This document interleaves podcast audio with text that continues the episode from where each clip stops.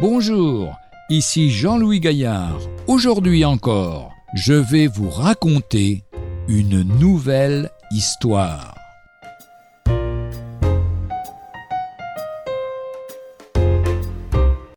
Courage moral.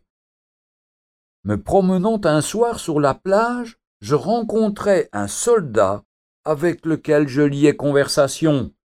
Il y a une chose, lui dis-je, qui m'étonne chez le soldat. Quoi donc, monsieur? Il est brave et parfois téméraire, et pour lui le terme le plus injurieux est celui de lâche. Il y a des soldats qui se feraient tuer à la bouche d'un canon, et qui cependant n'oseraient pas le soir s'agenouiller dans leur caserne pour demander la protection de Dieu. Le soldat resta pensif et, après un moment de silence, répondit C'est vrai, monsieur, mais cela me rappelle ce qui s'est passé il y a quelques semaines dans ma compagnie. Un jeune camarade, le premier soir qu'il se trouvait dans notre chambrée, s'agenouilla devant son lit avant de se coucher.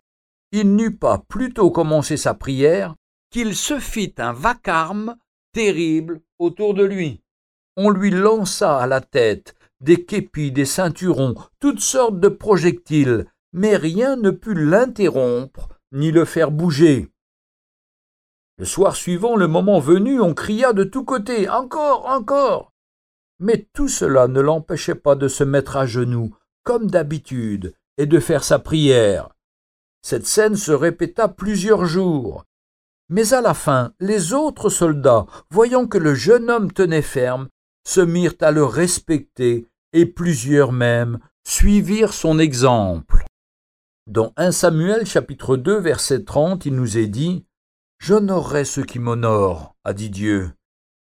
Et encore, je n'ai pas honte de l'Évangile, car c'est la puissance de Dieu pour quiconque croit. Épître de Paul aux Romains chapitre 1 verset 11.